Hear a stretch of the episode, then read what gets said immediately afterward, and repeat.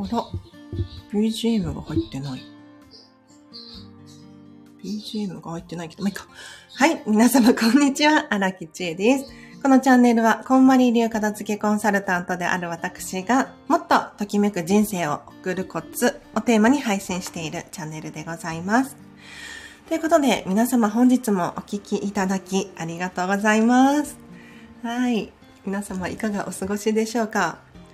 このチャンネルではですね、ゲリラ的にお片付けの質問ライブなんていうのをさせていただいているんですが、もしね、この機会に、こんまり流片付けコンサルタントに聞きたいことありましたら、コメントで教えてください。アラチェがね、どんどん答えていこうと思います。で、なければないでアラチェが勝手に喋るんですけれど、今日はね、ちょっと時間がなくて1時間はできないんです。なので30分くらいかななんて思ってるので、1時半くらいまででしたら質問答えていきますので、コメントお待ちしております。ちょっとね、準備します。えっとね、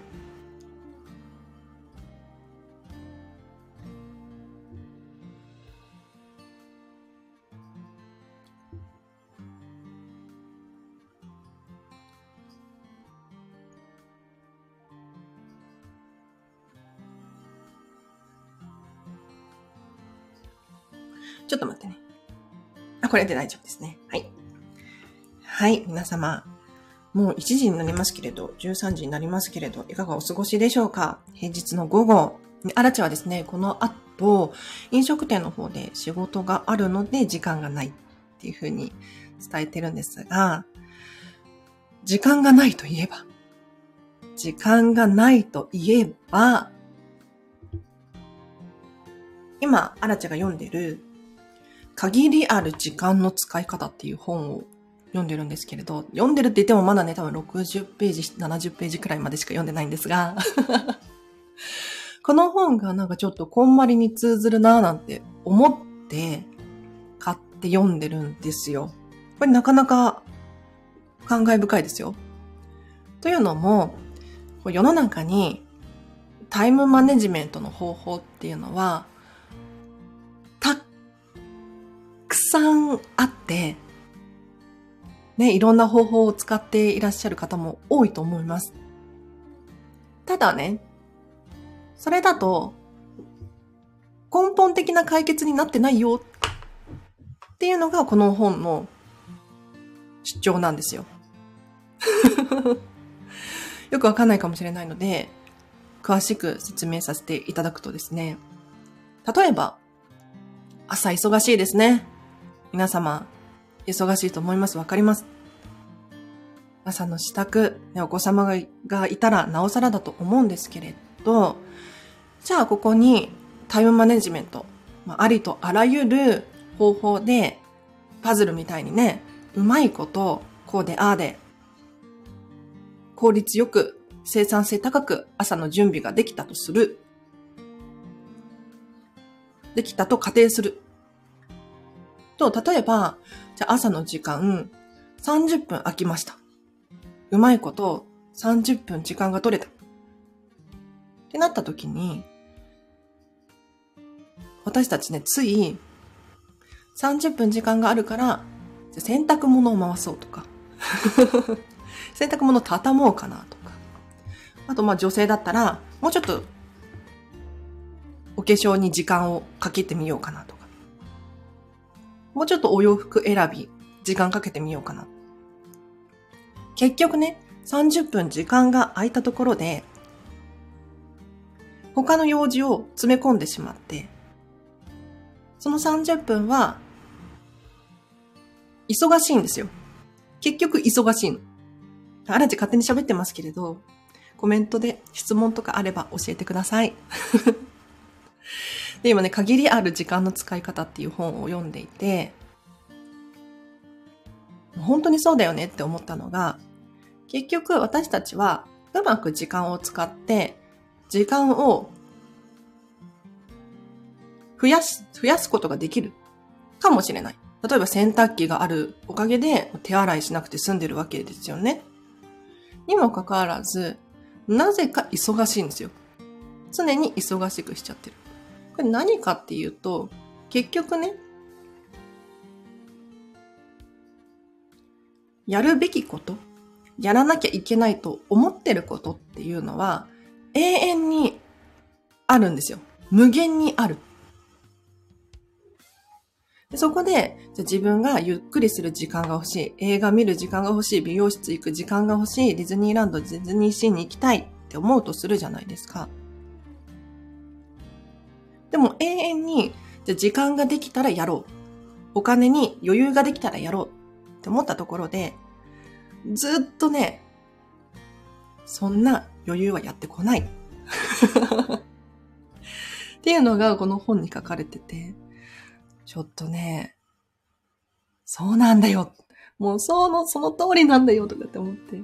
じゃあ、じゃあ、じゃあどうしたらいいのかっていうと、私はこの本のプロではないので、あれなんですけれど、まあ、お金と一緒で、先に確保しろって書かれてましたね。はい。あらちね、この本まだ70ページくらいしか読んでないと思うんですけど、なんとね、あの、おすすめ。オリラジの中田あっちゃんが、YouTube 大学で、これまとめてくださってるんですよ。割と新しい本のはずなんだけれど、あ、そうでもないのかな？そうでもないか。わかんないな。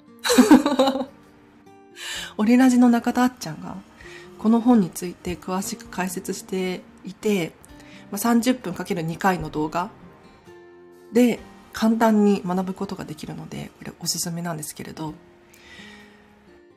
結局、もう先に自分をリラックスさせてあげるための時間とか、旅行の時間とか、家族のための時間とか、これをもう先に設定しておいて、それからやるべきことっていうのをやっていく。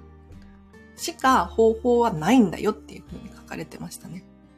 だから、いくら頑張って、まあ確かに、その時間のね、タイムマネジメント、コントロールするだったり、集中力上げるとか、えっ、ー、と、何十分で収めるとか、必要かもしれないんだけれど、必要かもしれないんだけれど、根本的にもっと大切なのっていうのは、今、私たちが満足するための時間っていうのを先に取ってあげることだよって書いてあって、で、なんでこんまりに通ずるのかっていう話なんですけれど、こんまりメソッドに近しいなって思ったのが、まず、こんまりさん含めて、こんまりさんの旦那さんの匠さんだったりとか、社長のサンディさんだったりとか、自分のための時間を先に取ってくださいねっていうのを常に発信していらっしゃいます。特に私たち、こんまりコンサルタントに対しては、もう先にもう休みの時間取っといた方がいいよ。先にその家族のための時間を確保しといた方がいいよっていうふうに、口酸っぱく言われますね。だから契約書書くときに、書く、うんと、契約書があるんですよ。こんまりコンサルタントになるにあたって。で、そこに、もう本当に印象的だったのが、自ら率先してときめく人生を送ることっていうふうに書かれているんですよ。これ、深いですよね。こんまり流片付けコンサルタントなのに、もう世話しなく忙しくて、もう自分のための時間が確保できない。楽しくない。ときめく、ときめかない。これはダメなんですよ。もうね、積極的に、アラチェの場合はディズニーシー大好きだから ディズニーシーに行く時間を先に確保する。予定にもうスケジュールに入れ込んでしまう。で、その他の時間で、その他の時間を使って仕事やら家事やら育児やらっていうのを調節していく。っていうふうに、もうこんまりさん含めて、もうこんまり流片付けコンサルタント界隈ではこれが当たり前になってるんですよ。でもね、これ意識しないと、アラチェもね、今でも100%できてるかって言ったらそうではなくって、やはりね、あれしなきゃこれしなきゃっていう仕事が溜まってくるんですよ。そうすると、本当にね、何もかも忘れて、とにかく今これやって、あれやって、ああ、忙しいってなっちゃうのよね。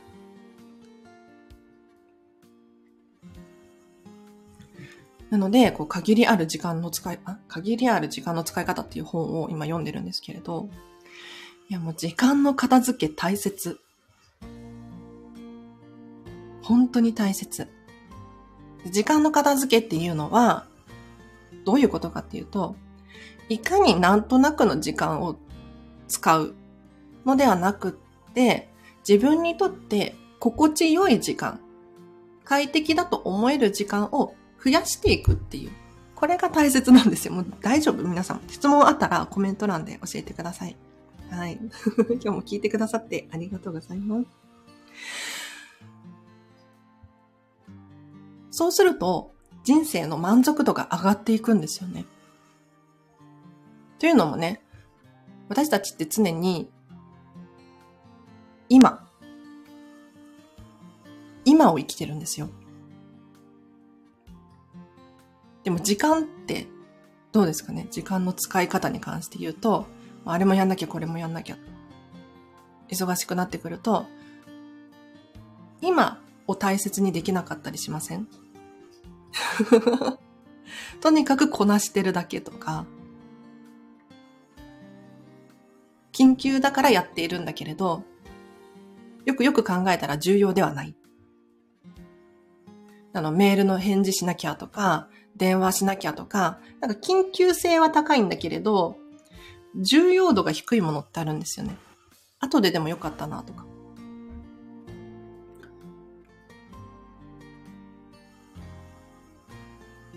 でこういうなんか重要じゃないものに時間を使ってると、本当に今やった方がいいものがどんどん後回しになっていってしまって、満たされない状況が、本当に、これ大丈夫ですか？私。お説教みたいになってない？大丈夫？なんか満たされない状況が、なんかどんどん積み重なって、ある時、爆発するんですよ。こんなつもりじゃなかったのに、みたいな。本当はあれがやりたいのに、家族のせいにしちゃったりとかしてね。もうこんな、片付け、片付けが、なんとかで、何々ができない。ちょっと家族がいなかったからちょっと想像ができなかった言葉の。ごめんなさい。ねえ。なので今を大切にするってすごい大切だなって思いましたね。で、こんな説明より、アラチェがいくら口で説明するより、オリラジの中田あっちゃんの説明が本当に上手すぎて、もう、びっくりしてます。さすがですね。叶わないわ。うん。だから、アラちゃんのラジオを聞くより、オリラジの中田あっちゃんの限りある時間の使い方っていう YouTube 動画見ていただくと、より良い、質の高い時間を過ごせるんじゃないかななんて思いますね。あれもう15分も喋っちゃってますね、アラチ。今日ね、30、1時半くらいまでを予定しているので、もしこんまり流片付けコンサルタントに質問やら何やらあれば、コメント欄で教えてください。アラジェのチャンネルはですね、一応テーマがあって、もっとときめく人生を送るコツっていうテーマで毎日配信しております。はじめましての方いらっしゃいましたらぜひフォローしてほしいんですけれど、お片付けでもっとときめく人生ってピンとこないかもしれないんですけれど、どういうことなのかというと、確かにお部屋がスッキリして快適に過ごせるっていうのもあるんですが、お片付けをするとですね、より自分自身を知るきっかけになるんですよ。特にこんまりメソッドですね。うん。だから他の、例えば整理収納なんとかとか、断捨離さんがなんとかとか、まあ、いろんな方法はあると思うんですけれど、ちょっとそっちのことはプロじゃないのでよくわからないんですが、コンマニメソッドで言うと、とにかく捨てるわけではなくて、今持っている所持品、お洋服ありますよね。皆さんお洋服持ってると思うんですけれど、お洋服の中から、じゃお洋服ランキング1位のお洋服どれですか？で、お洋服ランキング1位のお洋服選んでくださいってお客様に問いかけるんですよ。で、必ずあります。必ずある。この中だったらこれが好きっていう。で、そのお洋服ランキング1位を手に取っていただいて、あらち質問をするんですけれど、じゃあなんでこれが1位なんですか？お客さんによってね、本当に理由がそれぞれ違うんです。例えば、思い出が詰まっているから、これこれはこういう、ここここに行った時の何々で、誰々と何々をした時に来たのよね。すごくね、いい思い出がある。とか、あとはとにかく好きなんだ。これお洋服は私のスタイルに合っていて、色も似合うし、見た目も可愛いし、着心地がいい。とにかく好き。っていう理由だったりとか。他にもね、面白いのは、動きやすいから。乾燥しやすいから。洗いやすいから。汚れてもいい服だから。こういった理由も、お洋服ランキング1位の理由のうちの一つなんですよね。で、この理由をどんどん深掘りしていくと、何が面白いかっていうと、じゃお洋服ランキング2位、3位、4位、5位、10位とかってやっていくんですけれど、どんどんね、同じような理由のお洋服が集まってくるんですよ。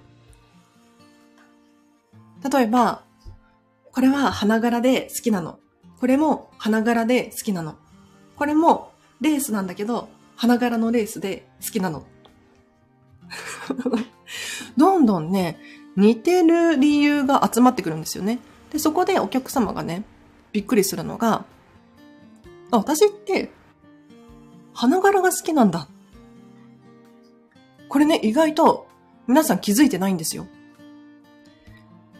無意識で花柄選んでるんですよね。これ、アラチェもそうだったんです。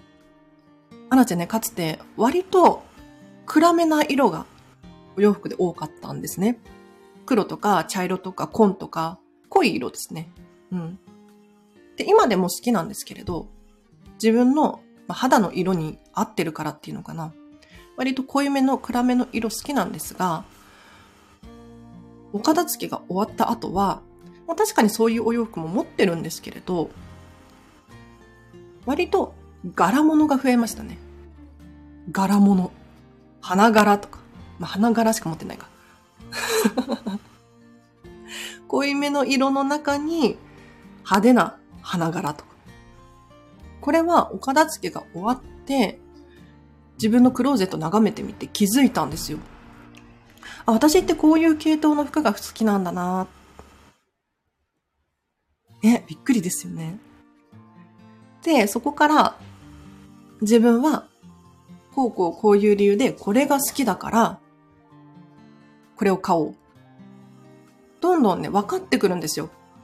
それまでは、なんていうのかな。お洋服買いに行っても、これ似合うかな似合わないかな今の流行りは何だろうこれ雑誌で見たやつだ。だからね、とにかく迷子だったんですよね。というのも自分自身をしっかり把握してなかったから。うん。例えばお友達にこういう風に見られたら嫌だなとか。なんかどこどこに行くのにこの服はおかしいでしょとか。まあそ、も、もちろんね、あの、時と場合によりますけれど、その場の雰囲気とかはちゃんとね、結婚式場に、あの、ジーパンで行くわけにはいかないじゃないですか。それはもちろん、わきまえて、そうじゃなくって、だから本当はどんな服を着ていってもいいはずなのに、人の目を意識しちゃったりとか、してましたもんね。うん。不思議なもんですね。はい。だけれど、お片付けを終えると、もう自分自身を知るきっかけになって、より自分が好きになって、自信が持てるようになります。で自信が持てるようになると、どんどんね、行動したくなったりとか、もっとああしようこうしようっていうアイデアが生まれてきたりとか。でいよいよ行動が変わって人生も変わり始めるんですよ。面白いですよね。はい。ということで、あと15分くらいありますが、もしね、お片付けのお悩み、質問等あればコメント欄で教えてください。なければないで、あらちが勝手に喋っちゃうけど、大丈夫かしら？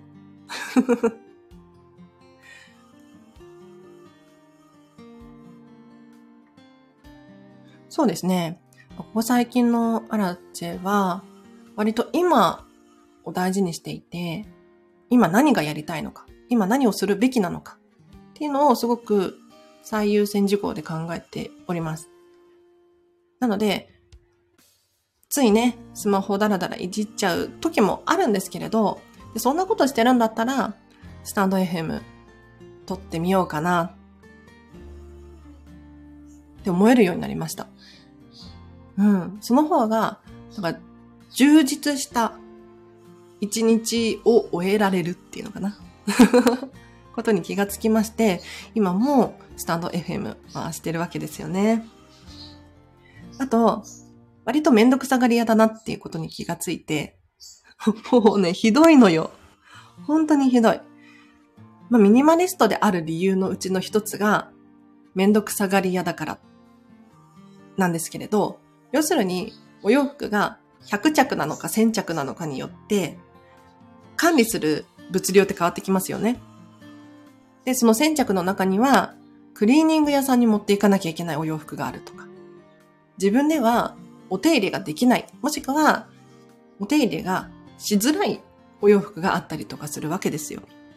そうすると、いよいよ、管理コストって呼んでるんですけれど、管理コストがかかりすぎるわけですね。で、管理コストがかかると、これによってお金や時間もコストがかかっている。なので、例えばクリーニング屋さんに持っていくってなったら、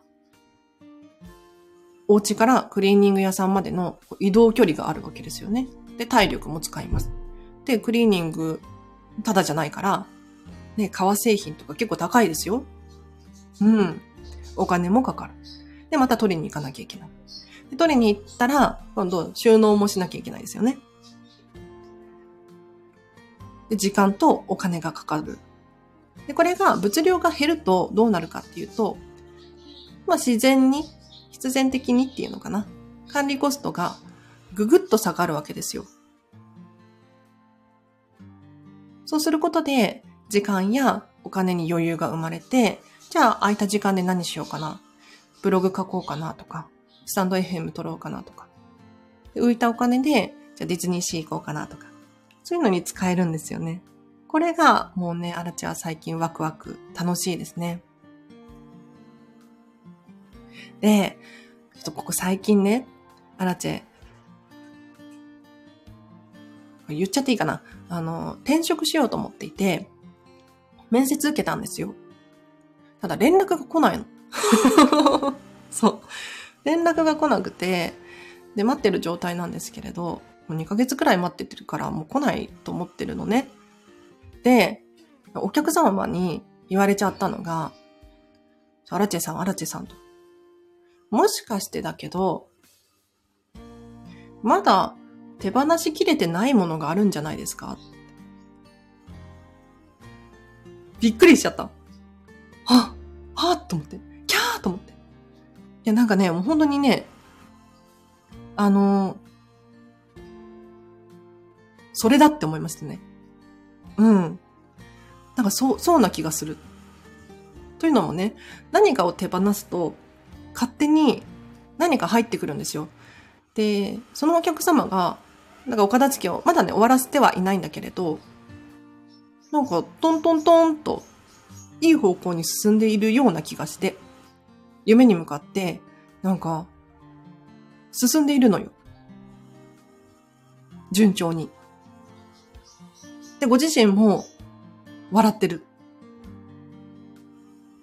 順調だよね、みたいな。でね、奈々ちゃんももう片付け、片付けコンサルタントとして、まあ、レベルアップしていたりとか、まあ、一見順調そうなんだけれど、やはりね、手に入らないものもいくつかあって、で自分なりに頑張ってるつもりなんだけれど、なんか、うまくいかないことがある。っていう話をね、コロッとしたときに、いや、ラチェさん、それは、まだ手放せてないものありますよ、と。言われちゃいましたね。そんな気がする。本当に。で、ここで言う手放せてないものっていうのは、物理的なものもそうなんだけれど、そうじゃなくって、非物理的なものだったりする可能性があるんですよ。例えば人間関係かもしれないし、今ね、働いてる飲食店のお仕事かもしれないし、お金の使い方なのか、何なのかわかんないけれど、目に見えないものの可能性もあるんですよね。こういった目に見えないものも手放すことによって、何かが自然と入ってくる。面白いんですよ。だって1日24時間あるじゃないですか。で、皆さん基本的にこの24時間は毎日パンパンなんですよ。毎日必ず1秒たりとも余白はなくって、何か予定が入ってる。この話をするともしかしたら、ええー、荒地さん、私暇だけど、時間余ってるけどっていう人いるかもしれないんですけれど、で、よくよく考えて、その空いてる時間、暇な時間に何してましたか？スマホいじってたりとか、お昼寝していたりとか、まあ、今みたいにアラチみたいにね、猫と戯れていたりとか、わかんないけれど、何かを必ずしているはずなんですよ。何にもないっていうことをしている時間かもしれないんですけれど、基本的に24時間は皆さん何かをしています。必ず何かしてます。で、この時間に空白を空ける。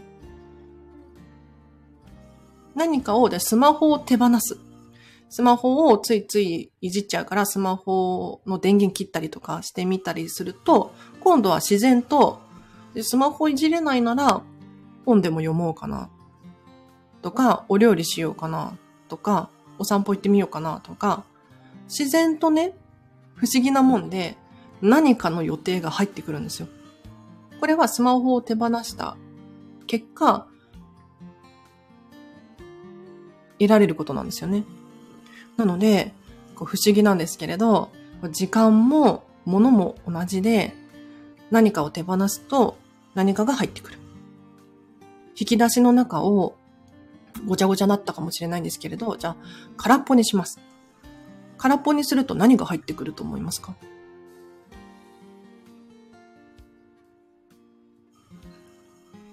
空気が入ってくるんですよ。面白いでしょ？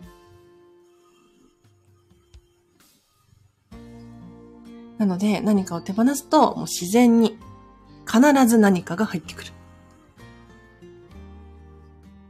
世の中そういうもんなんですよね。はい。ということで、あれ質問ないですね。皆様大丈夫？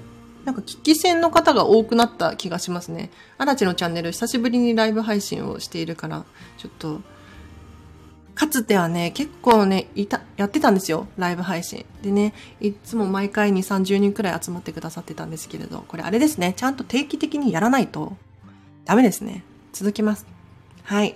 で、このチャンネルはライブ配信の他に、えっ、ー、と、10分くらいの短いショートバージョンの収録放送だったりとか、あとはもうゲリラ的になんか有料の配信をしたりとかするので、ぜひね、気になる方いらっしゃいましたら、過去の回とかも遡っていただけるととても参考になると思いますよ。もうね、このチャンネル3年目になりまして、かなり蓄積してきたものがあるので、よかったらタイトルとか見てね、あ、これ聞きたかったんだよっていうのがあるかもしれないので、ちょっと見ていただいて、聞いていただいて、新たに感想を伝えていただけるととっても嬉しいです。